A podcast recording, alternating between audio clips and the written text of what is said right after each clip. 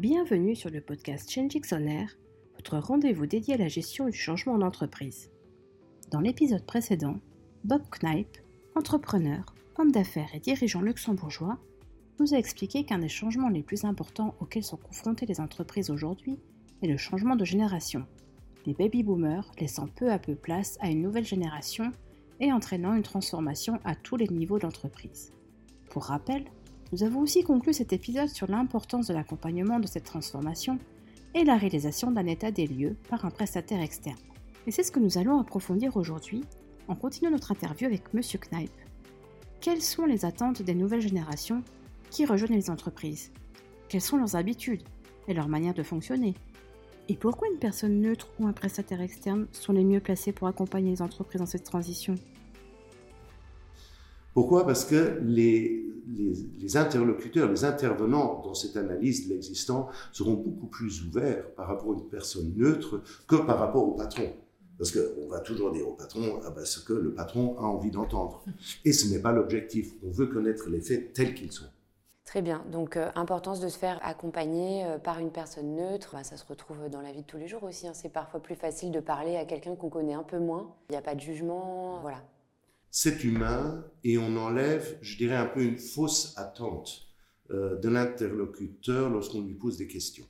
La particularité du tiers indépendant, c'est qu'il est indépendant. Il n'est pas appliqué dans euh, la vie quotidienne de l'entreprise. Ce, n'est pas un émissaire, il ne doit pas être ressenti comme tel, un émissaire euh, de l'actionnaire ou, du dirigeant ou du fondateur. ça doit être quelqu'un qui est à l'écoute, qui peut mettre en confiance, pour faire cet état des lieux et savoir bel et bien où on en est sans se leurrer, sans fausse idée. On pense parfois être bien pire qu'on l'est ou beaucoup mieux qu'on l'est. Ce qui est important, c'est de savoir où on est. Pour savoir où on va. Exactement, ça aide. Et c'est bien la prochaine euh, étape dans la réflexion, c'est de dire, OK, ben, nous savons où nous sommes, mais où est-ce que nous voulons aller? Et il faut le définir avec précision et aussi le quantifier. C'est un exercice dur, c'est pénible. Et lorsqu'on est avec le patron fondateur de l'entreprise, ben, il va passer sa vie à, raconter les histoires du passé et justifier pourquoi telle ou telle chose se sont faites. Et c'est à ce moment-là, et ça je crois aussi, dans mon expérience personnelle, euh, l'exercice le plus lourd, c'est de la fermer. De justement ne plus rien dire et être à l'écoute et de ne pas toujours vouloir imposer ses propres vues et ses propres préférences aux autres. C'est vrai que même si on est quelqu'un qui est euh, tourné vers l'avenir, etc., on a souvent euh, un plan dans notre tête et on y revient. Hein. C'est quelque chose qui s'est construit dans notre tête à nous tout seuls, en se parlant à, nous tout seuls. Et en fait, l'intelligence collective, c'est très important. Oui, euh, tout à fait. Je vous rejoins à 100% sur le sujet. Ce dont je me suis rendu compte, c'est avoir une personne de confiance qui est à la à l'écoute et dont on est soi-même à l'écoute d'eux. Euh, et je pense un, des, enfin, une des pierres fondamentales de l'édifice. Il s'agit d'admettre déjà à soi-même euh, ben, qu'il y a un peu plus à l'extérieur qu'il y a dans son, sa propre tête ou dans son propre cœur. Euh, avec une personne bienveillante, ouverte, on détermine d'abord quelle est la raison d'être de l'entreprise. Et ensuite, on essaie de définir la vision. Dans bon nombre de cas, la vision, on l'avait déjà il y a 5, 10, 15, 20 ans. On a peut-être oublié de se l'avouer euh, et, et d'œuvrer dans cette direction. Le fait de le reformuler, souvent en utilisant les mêmes mots qu'il y a 10, 15, 20 ans, euh, de le reformuler, d'en prendre pleine conscience, c'est un exercice extrêmement important. De là naît évidemment un objectif à atteindre. Il y a la vision, il y a un objectif. Et pour atteindre cet objectif, ben, il faut un plan. Plan communément appelé stratégie. Donc c'est un ensemble de, de, choix qui vont guider tant la nature que euh, la destination de l'entreprise. Donc si je comprends bien, euh, si j'essaye de reboucler euh, avec le, ce qui nous a amené à parler de tout ça, à savoir le changement de génération, en fait, pour essayer de faire le lien, un changement de gouvernance parce que, par exemple, on transmet l'entreprise, c'est aussi le bon moment pour se reposer toutes ces questions et pour se réaligner au niveau stratégique, tel que ce que vous venez d'expliquer. Oui, tout à fait. La réflexion stratégique est faite d'un ensemble de choses. Tout d'abord, évidemment, c'est la vision. Ensuite, c'est l'objectif qu'on veut atteindre, tant qualitatif que quantitatif. Il y a les deux composantes. Ensuite, pour formuler quelque part sa raison d'être.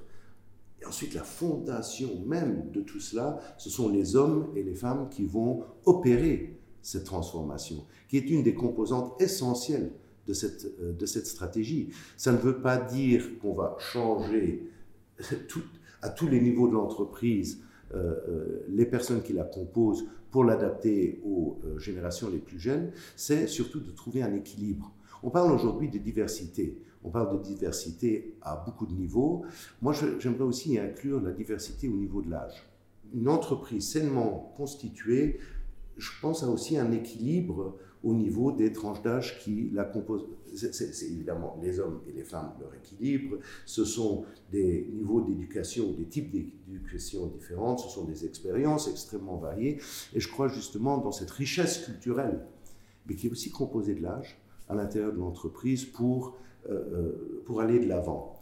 Une fois qu'on a, une fois qu'on a déterminé cela, euh, c'est de dire quels sont les moyens que je vais pouvoir mettre en œuvre?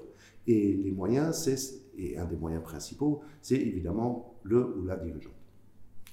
le dirigeant est un meneur d'hommes qui arrive à partager sa vision avec les équipes. C'est quelqu'un qui arrive à formuler de façon simple des idées souvent qu'on voit complexes, euh, mais de, les formuler de façon simple. Et c'est aussi quelqu'un qui peut les communiquer et également recevoir le feedback pour l'intégrer justement dans ses actions au quotidien. Donc il dit dirigeant, euh, communicateur, visionnaire, dit également visionnaire, dirigeant à l'écoute Ensuite, il y a un, certain nombre euh, d'éléments qui vont le composer. Il va falloir qu'on traduise cette stratégie en éléments commerciaux, en éléments financiers, en éléments technologiques. Et ici, euh, ce, dont je me suis rendu compte, on voyait la digitalisation notamment comme une fin en soi, comme un objectif à atteindre. Et d'expérience, maintenant, je le verrai un peu différemment. La digitalisation, je le vois plus comme un moyen. C'est comme une réalité. Elle, nous entoure de partout et nous devons l'intégrer pleinement dans notre, euh, dans notre réflexion et ultimement dans, euh, dans nos actions. Euh, la transformation technologique s'opère évidemment plus facilement avec des gens qui ont plus d'affinité avec. Lorsque je regarde nos enfants ou les jeunes qui rejoignent l'entreprise, ils ont toute autre façon de communiquer, d'absorber l'information et de la partager, euh, qui souvent pour les autres générations est un peu plus difficile à comprendre. Ils veulent bien, ils essayent, souvent de façon maladroite, euh, mais nous essayons, clairement. Bah merci beaucoup.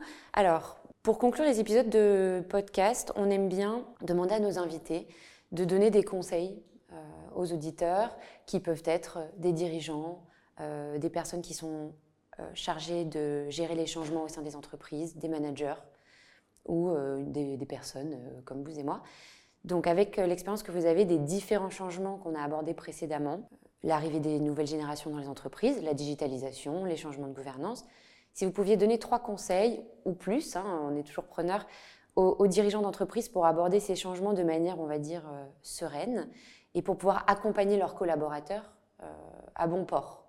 Euh, quels seraient vos conseils? Premier conseil, accepter les erreurs et avoir une bonne culture de l'échec. Lorsqu'on transforme, souvent on, s'aventure dans des eaux troubles, on ne sait pas trop bien où on pose les pieds, et il faut être prêt à le faire. Si on fait des erreurs, il faut être prêt à les admettre, et ensuite le plus rapidement possible prendre les actions correctives, et les partager et communiquer. Ce n'est pas quelque chose qui peut se faire en vase clos. C'est quelque chose qui doit être communiqué et partagé. Une erreur admise et connue peut être rectifiée et partagée par tous. Premier point. Deuxième élément, la transparence. Les anciennes générations vivaient plus en retrait euh, on partageait moins les choses. Or, les nouvelles générations, elles veulent justement tout savoir. Et elles ont la possibilité de tout savoir. Elles ont au creux de leurs mains des milliards d'informations auxquelles nous, on n'aurait jamais eu accès. Ils consomment l'information différemment et ils s'attendent à ce qu'on partage l'information de façon différente avec eux. Cette euh, culture de la transparence et du partage, pour moi, est quelque chose d'extrêmement important et intégré dans chaque plan de transformation. Troisièmement, un usage sain euh, de la technologie et des nouveaux moyens de communication. Ne pas en faire une fin en soi. J'ai vu des dizaines, des centaines, des milliers de systèmes se créer qui sont absolument géniaux. Ils procurent une solution auquel personne n'a encore détecté le problème. Donc si nous faisons quelque chose, c'est avec un but avoué et souvent la distance la plus courte entre deux points est la droite. Ultimement, s'entourer de personnes compétentes et bienveillantes. Et là-dessus, pas de compromis. Merci beaucoup, euh, Monsieur Kneip, pour tous ces, tous ces très bons conseils. C'est toujours un plaisir de recueillir des vraies histoires de, de vrais dirigeants, de vraies sociétés. Euh, ça nous fait un peu sortir de la théorie. Et ça, c'est très important. Donc, merci. Je vous en prie. Plaisir. Cet épisode nous a donc permis de comprendre l'importance de l'accompagnement de ces changements générationnels, ainsi que l'aspect stratégique qu'il est nécessaire de prendre en compte, mais nous a aussi permis d'obtenir quelques conseils pour aborder ces changements de manière plus sereine. Vous avez apprécié cet épisode? N'hésitez plus. Abonnez-vous à Change Air pour découvrir les thématiques suivantes. Change Air, le podcast qui change tout.